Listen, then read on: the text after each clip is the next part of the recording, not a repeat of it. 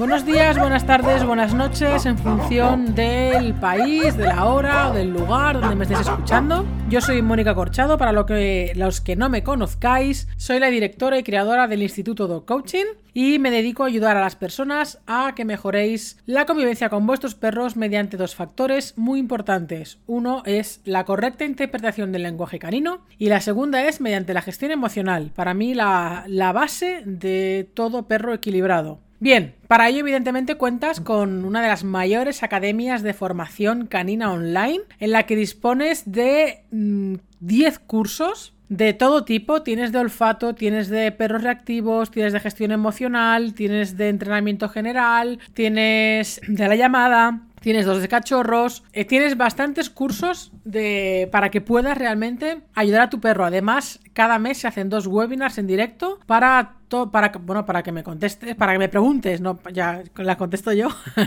para que me preguntes lo que necesites de cara a esta ayuda que necesitas y que necesita tu perro por cualquier motivo. Evidentemente eh, de comportamiento no, no de otra de salud para salud los veterinarios. Yo del tema de comportamiento. Bueno hoy es el episodio número 8 y hoy toca eh, preguntas y respuestas. Vamos a contestar voy a intentar contestar a cuatro a ver si, si el tiempo nos da. Mm, recuerda que si tienes alguna duda, tengo bastante acumuladas, pero si tienes alguna duda con, respecto al comportamiento de tu perro, eh, me, puedes enviar tu pregunta al email podcast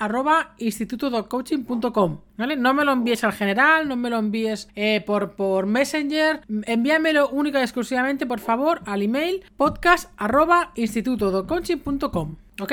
Venga, vamos a empezar con, las preguntas de hoy. Vamos a eh, empezar con la primera, que es de... Si encuentro el nombre.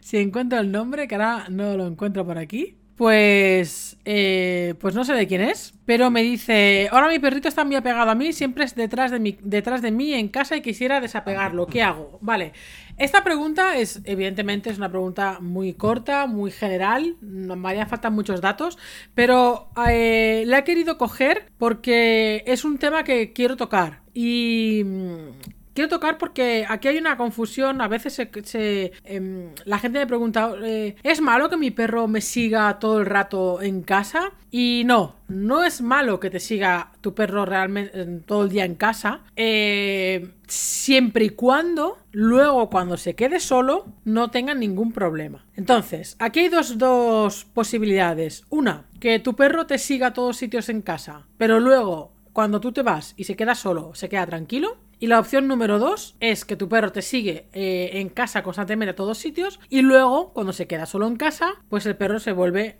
eh, medio loco. O sea, bien rompe cosas, llora, ladra, eh, hace sus necesidades, lo que sea. Es decir, tiene ansiedad por separación.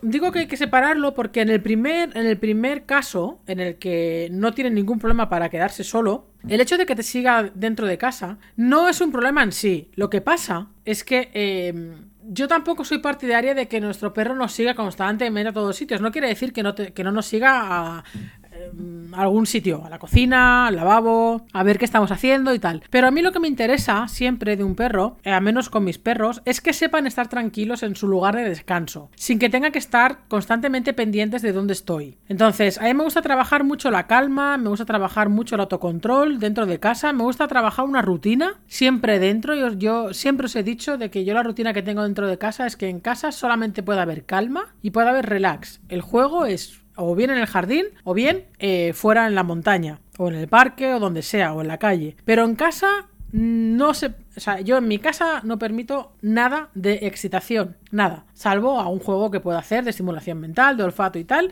pero eh, evidentemente siempre luego volviéndolos a llevar a la calma. Entonces, em, ¿por qué digo esto? Porque creo que es muy importante para tener un perro realmente equilibrado, que aunque no tenga, aunque no tenga problemas a la hora de quedarse solo en casa, es importante que dentro de casa también sepa estar tranquilo sin tener que seguirte constantemente. que sepa estar en el sillón, en su camita, en, en, encima de tu cama, si es el caso de que es su zona de descanso, y que tú te puedas mover por tu casa, a la cocina, al lavabo, a la otra habitación, al, al, al piso de arriba, al piso de abajo, lo que sea, sin que él te siga constantemente. Insisto, no quiere decir que no te siga o que no vaya contigo a ningún sitio. Yo cuando estoy en un sitio mucho rato, por ejemplo, si me voy a la habitación, los perros se quedan en su sitio, tranquilos, pero si tardo en salir, pues vienen, miran por la puerta, ah, vale, estás aquí, y se vuelven a ir a su sitio. O sea, en plan, vale, ha pasado un ratito, no te he visto, a ver dónde estás, voy y ya está. Entonces, perfecto. Yo lo que quiero sobre todo es que los perros estén tranquilos. Entonces, en el caso de que de que haya algún problema con esto, yo lo que lo que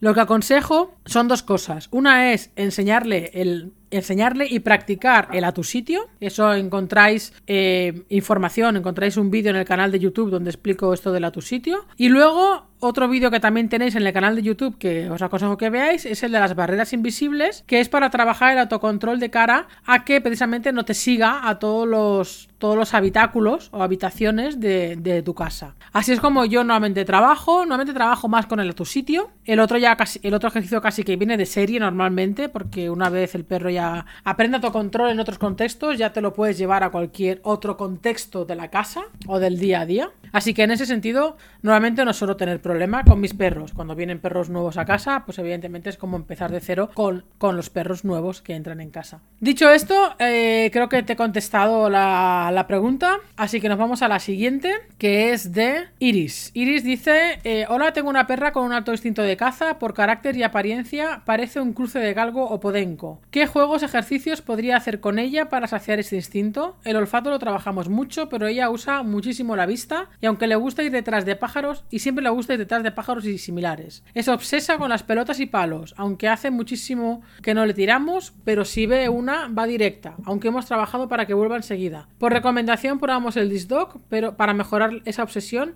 pero aunque es muy buena, se altera muchísimo y no me gusta. Le cambia hasta la cara y le cuesta muchísimo desconectar. Compré un Fleet Pole, pero no sé si es para ese tipo de perro o más bien para uno de presa. Si me pudieras recomendar alguna actividad o juego, te lo, te lo agradeceríamos mucho. Bien, Iris, eh, antes que nada, para, mm, para la audiencia y tal que está escuchando, el, el Fleet Pole es un, es un juguete que es el típico que. No sé si. Supongo que muchos conocéis el típico juguete de gato que es con, una, con un palo y luego unos pelitos. O sea, un palo, una cuerda y, y al final de la cuerda hay unos pelitos que simulan pues las plumas de un pájaro o lo que sea. Eh, pues sería esto adaptado a perros. Entonces, ¿para qué se utiliza esto? Precisamente se utiliza para fomentar el instinto de caza. Por lo que, en tu caso, Iris, está totalmente recomendable, recomendado, porque lo que se trata de hacer con este juego es precisamente mover desde tu distancia, por eso tienes el palo y la cuerda, o el cordel o lo que tenga puesto. Eh, la idea es que tú muevas lo que hay al final de esta cuerda, que normalmente, insisto, eh, es un pues un tocho así de, de, pelo o de que simula bien un conejo o bien un pájaro o bien un, un, pato o lo que sea. Entonces tú lo mueves para que ese movimiento fomente el instinto de caza y el perro lo que tenga que hacer es cazar. Y normalmente este juego lo que es es que, o sea, es un juego mientras tú le estés dando movimiento. Si, eso está parado, para el perro no tiene ni el más mínimo interés. Esto te está diciendo de que lo que hay ahí detrás es el instinto de caza. El instinto de presa es cogerlo y zarandearlo y matar. Eso sería el instinto de presa depredador. Eh, pero es el que mm, en este caso no, viene, no viene al tema. Lo que, lo que necesita tu perra es que se mueva la presa para cazarla. Para cazarla, es decir, inmovilizarla. Y aquí se acabaría el juego para ella, con lo cual sería volver a moverlo y tal que cual para saciar este instinto. El tema de olfato está bien, evidentemente, hay que fomentar mucho el olfato de estos perros, porque como bien dices, van muy de vista los perros de caza. Eh, más que nada, no por ser perros de caza, porque el perro de caza usa mucho el olfato, pero dices que tiene cruce de galgo, y el galgo es un perro que lo han seleccionado para trabajar de vista. Y digamos que la selección genética que se ha hecho con el galgo es ir anulando el olfato. Por lo tanto, si, él, si tu perra va muy de vista y menos de olfato, está trabajando su parte más de galgo. En el momento en que usa el olfato, está trabajando un poquito más la parte de podenco. Entonces, tienes que trabajar ahí más las dos partes, tienes que darle más caña a la parte de podenco, digamos, intentar sacar ese instinto y con los juegos que estás haciendo, yo el Disc no lo recomiendo porque, porque sí que es cierto que es un, es un juego que suele obsesionar, igual que el Agility. Hay que trabajar muy bien la gestión emocional de este tipo de juegos con determinados perros que son más sensibles y en este caso el Podenco tiene esa sensibilidad para obsesionarse enseguida. Pues te diría, que, te diría esto, Iris, eh, eh, con, el, con el Field Ball es un juego que, que te puede venir muy bien y luego cualquier juego que sea medianamente parecido, el hecho de perseguir un movimiento eh, para luego cazarlo. Eso sería lo que eso sería la parte de saciar el instinto de caza. Luego, evidentemente, te recomendaría que siguieras trabajando la parte olfativa, que también puedes utilizar a tu favor en la parte olfativa con respecto a, al instinto de caza, es decir, utilizar algún olor por ejemplo, hay olores que simulan olores a conejo, olores a, a, zorros, olores a jabalí, lo que sea, que es un olor sin. O sea, es una simulación de ese olor que venden como, como aceites. Eh, y, y, lo que puedes hacer como un recorrido o algo para que la perra de rastro. Eh, al final encuentre, pues puedes poner algún juguete que simule un jabalí o que simule un jabalí muy bestia, un, insisto, un conejo, lo que sea, ¿no? E incluso mm, al final de ese camino, de ese rastro, puede estar ese animal, entre comillas, que es tu, tu, tu pole, donde luego lo vas a mover para que el perro lo persiga y lo cace. Entonces haría la parte de rastro, la parte de persecución de caza y la caza. Y principalmente tiraría por ahí, yendo más hacia la nariz que hacia la vista por el tema de obsesión. Y ya está, es lo único que te puedo, que te puedo decir. Espero que te haya ayudado ni que sea un poquito. Y vamos a contestar a la siguiente pregunta, que es de Marta, que eh, es, la he cogido, eh, bueno, primero porque van en orden, y segundo porque es muy curiosa, porque me la envió cuando yo estaba pidiendo preguntas para el podcast entonces me dice cómo trabajar al perro para que sea indiferente a los extraños. Por ejemplo, no coja comida u otros objetos o cuando me paro a hablar con personas durante el paseo, él pueda permanecer sentado sin levantarse durante la conversación o que no intente saludar u olfatear. A ver, aquí lo primero que diría es, si lo que queremos es que el perro se robotice y que ni siquiera mire al extraño y que no lo salude, que no lo olfatee y que nada de nada, queremos eh, un robot en vez de un perro. Esta parte va a depender de cuán sociable sea nuestro perro y de cuál activo sea nuestro perro. ¿Que puede estar esperando mientras nosotros hablamos con otra persona? Sí. ¿Que tenga que estar exclusivamente sentado por nuestras narices y que no pueda hacer absolutamente nada eh, porque nosotros no queremos que haga nada? Para mí esto es extralimitarnos demasiado. Yo creo que el perro, mientras esté tranquilo, puede olfatear, puede eh, saludar eh, sin poner las cuatro patas encima. O sea, porque al final el perro es un animal social. El perro es un animal gregario. El perro, un perro amistoso, quiere saludar, quiere conocer. Entonces, lo importante es que haya una, buena conducta en eso, es decir, que huela con las cuatro patitas en el suelo, que no, que no moleste mucho a nivel de ladridos,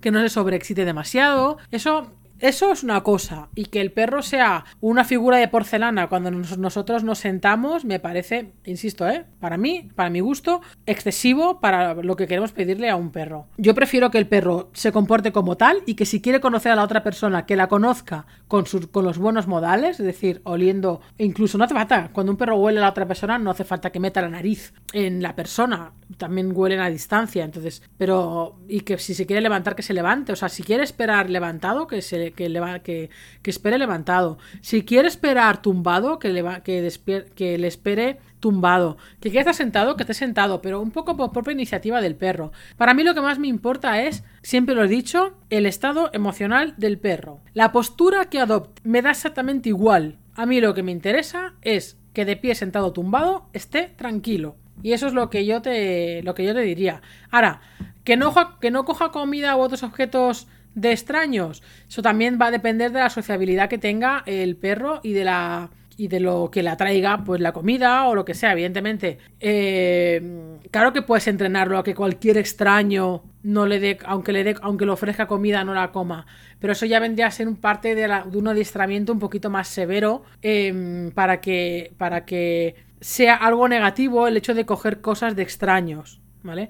Yo ahí no, no, yo ahí no entro. O sea, yo el tema de adiestramiento puro y duro lo dejé hace muchos años porque no me interesaba directamente. No me interesa un perro robotizado, me interesa un perro estable, un perro equilibrado. si un extraño le, le da algo, pues te digo, depende. Por ejemplo, Mori, de- con el carácter que tiene, aunque un extraño, si no estoy yo y el extraño no ha estado hablando un rato conmigo, eh, te aseguro que ningún extraño se va a acercar a Mori. Ahora, con Capitán, esté yo o no esté, eh, si alguien le ofrece algo a Capitán, Capitán lo va a coger. ¿Por qué? Porque es hiper mega sociable. Entonces, yo no soy muy partidaria de, de ese tema. Claro que, que puede haber algún problema de que alguien le dé algo que no, que no deba y tal, pero es que por esa regla de tres no saldríamos ni de casa. Entonces, eso es lo que eso es lo que puedo decir sobre este tema. Que lo puedes entrenar, lo puedes entrenar, ¿eh? Te digo, es más tipo de adiestramiento, un condicionamiento eh, negativo en este sentido, en que cualquier cosa que venga de un extraño tiene que ser una experiencia negativa. Eh, o, trabajar también con el no constantemente, pero eh, depende del estímulo. No es lo mismo que le dé una bola de pienso a que le dé un trozo de pollo, pues depende del estímulo, mm, le va a costar más, le va a costar menos, o directamente no lo va a hacer, o lo va a hacer solamente cuando tú estés delante, o si trabajas con cosas a distancia, y estamos hablando de herramientas que hay que trabajar a distancia, en la que, para, sinceramente, no veo necesario tener que trabajar con esas herramientas para esto que comentas. Pero luego ya cada cual mm, con lo que quiera conseguir. Eso totalmente es libre. Si tú lo quieres trabajar, adelante. Yo es algo que yo, personalmente, yo no trabajo. Y vamos a por la última pregunta, que es de Ana, que dice... Que dice así. Buenas tardes. Acabo de escuchar, Ana Suárez, acabo de escuchar tu podcast sobre la decisión de tener un perro. Estoy a punto de adoptar a esta mestiza de Stafford de dos años, me pone foto. Llegó con seis meses al refugio, yo soy voluntaria y la he visto crecer y como nadie ha preguntado por ella, básicamente por considerarse PPP, ahora y ahora ya es adulta, pocas posibilidades le quedan. Mi familia, con la que no vivo, se opone a que la adopte, pero tan, pero tan solo por el estigma de PPP. Yo quiero seguir adelante y demostrarles que va a ser una perra buenísima. Tiene mucha energía, muy juguetona y ansiosa. También es bastante dominante. El otro día jugando a la pelota vi como otro marcaba, vi cómo marcaba agarrando por el cuello a su compañero de canil. He pasado casi toda su vida, ha pasado casi toda su vida en un canil, porque al ser PPP solo puede salir a un pequeño parque que tenemos en, el refugio 20 minutos. Con suerte, una vez por semana. Solo se ha relacionado con su compañero de canil. No se permite ni que se olfateen perros de distintos caniles para evitar accidentes. Esto es bastante negativo, ¿eh? Mi estilo de vida es el siguiente: oposito, por lo que estaré casi todo el día estudiando con ella, claro, mientras opositas. Salvo cuando vaya a clase o los fines de semana, que trabajo y ya he planificado los horarios sus horarios de paseo. Sin contar los de pipi y caca, serán dos horas de ejercicio diarias, mañana y noche. Por la mañana, juego y socialización y educación por la y educación y por la noche salir a correr con ella. Además de una tarde por, por semana me encantaría hacer agility con ella. Si pudieras darme algunas pautas o remitirme algún vídeo o artículo te estaría intensamente, inmensamente agradecida. No quiero cometer errores. Tuve un Yorkshire 17 años desde cachorra, una perra excelente, pero este pero esto es un gran desafío y en caso de necesitarlo no dudaré en acudir a un profesional.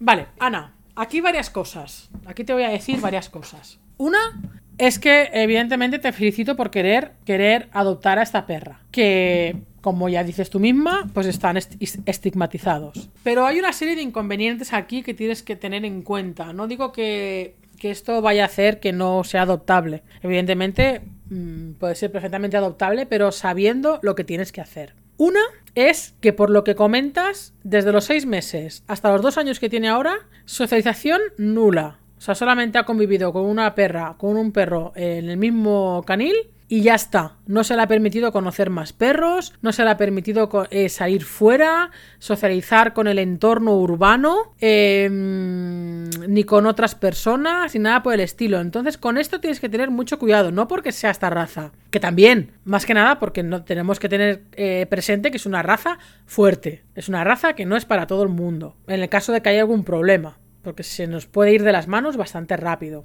Pero es que si a esto le sumas la escasa socialización que tiene la perra, porque claro, tú lo conoces ahí, en un entorno que ella considera ya seguro, en un entorno conocido para la perra. Pero yo no sé si tú has tenido la oportunidad de sacar a la perra de ahí, supongo que no, por lo que me dices, con lo cual no sabes cómo va a reaccionar una vez salga fuera. Con personas, con niños, con niños corriendo, con pelotas, con bicicletas, con coches, con otros perros. O sea, no lo sabemos. Entonces es una total incógnita que creo que antes de adoptarla deberías poder sacarla para, para poder eh, saber un poquito todo esto. Esto es lo que, lo que te diría por este lado, porque la vida que tiene, que sale solamente 20 minutos, con suerte, una vez por semana, y el resto está en su jaula, pues sinceramente mm, no me extraña que tenga mucha energía y ansiedad. Quizá fuera de ahí no tenga tanta energía y tanta ansiedad, por lo que puedas comentar. Entonces, es cuestión de que la saques de ahí y que luego digas. El tema de horarios que pones y tal, a mí me parece bien, me parece bien, evidentemente. Eh, tienes que tener en cuenta que aquí lo que pones es que estás opositando, eh, que estés opositando será un tiempo, luego tienes que ver qué horarios puedes tener y qué horarios no, una vez hayas opositado. Y yo te digo, las únicas pautas que te diría es que intentes sacarla, o sea, que intentes conocer a la perra fuera de este entorno. Que te dieran permiso para sacarla, varias veces por semana, pero sacarla a la ciudad o sacarla a un entorno donde tú vayas a vivir, parecido a donde tú vayas a vivir, si es ciudad, ciudad, ¿vale? Porque te puedes llevar muchas sorpresas. A esto le sumas, hombre, que es que desde los seis meses hasta, desde los seis meses hasta los dos años, sin salir de ahí, si está hiper mega equilibrada, vas a tener mucha suerte porque ese cambio no lo va a notar. Pero tiene que tener un equilibrio ya temperamental, suyo, genético. Porque lo que es de socialización, madre mía, desde los seis meses hasta los dos años ahí encerrada, ya veremos a ver cómo, cómo puede actuar también con el movimiento, con gatos, eh, con perros pequeños, etcétera. O sea, hay bastantes factores de riesgo que tienes que tener en cuenta. Me da igual que sea esta perra o que sea un mastín o que sea un pastor alemán. Un perro en estas condiciones de vida que ha pasado en encerrado en, en, una jaula, mm, nos podemos llevar muchas sorpresas después en la calle. ¿Vale? Entonces, insisto, la única pauta que te puedo decir es conoce a la perra fuera de ahí y en función de lo que tú veas tienes que ser eh, sincera contigo misma de saber si vas a poder tirar con esos problemas que quizás te puedas encontrar de reactividad, de, ansiedad, de sobreexcitación, sobre todo reactividad frente a, cualquier eh, cosa que le pueda cualquier estímulo que le pueda sacar un poquito de sus casillas. Eh, tema de miedos, inseguridades, todo esto puede afectar al comportamiento, puede afectar, no, afecta al comportamiento del perro. Y no lo sabes, de momento no lo sabes porque de ahí no ha salido. Entonces yo te invitaría a que hagas esto y a partir de ahí decide haciendo una valoración exacta de realmente exacta entre comillas, porque hasta que cuando adoptamos un perro, hasta que no pasan dos, tres meses, realmente no sabemos cómo es realmente este perro, en el entorno en el que lo hemos metido, o sea, en nuestra casa y en nuestra rutina. Una cosa es el comportamiento que tienen en el refugio y otra cosa muy distinta el comportamiento que tienen luego ya en la vida diaria. Son comportamientos muy diferentes y eso tienes que tenerlo en cuenta. Entonces, primer paso, sacarla fuera varios días, varios días, varios momentos diferentes, en varios contextos diferentes y ver cómo reacciona. Segundo punto te diría, puedes hacer una acogida de ella antes de adoptarla para que conozcas un poco de primera mano qué problemas pueda haber y si estás dispuesta a afrontarlos, dices que sí, en caso necesario, con un profesional, porque quizá necesites la ayuda de un profesional para encauzar alguna de las cosas. Si en eso estás de acuerdo, pues perfecto, pues para adelante. Pero intenta sacarla antes, varios días, para verla. ¿Vale? Bueno, chicos y chicas, eh, nos ha dado tiempo, nos, me he pasado nos ha dado tiempo porque me he pasado del tiempo un poco, ¿vale? Pero no quería, quería mm, sacar un poco más de preguntas. Así que nada, nos vemos en el siguiente, en el siguiente espero que estas preguntas os hayan ayudado y, si me ayudáis a compartirlo, pues eh, será mega guay porque yo creo que a más de una persona le puede ayudar lo que hemos comentado hoy. Y nada más, nos vemos en los siguientes podcasts, nos vemos en las redes, nos vemos en los webinars, nos vemos en la academia, nos vemos en el canal de YouTube, nos vemos en los talleres presenciales, nos vemos en las visitas presenciales, nos vemos en un montón de sitios que nos podemos ver. ¿Ok? Adiós.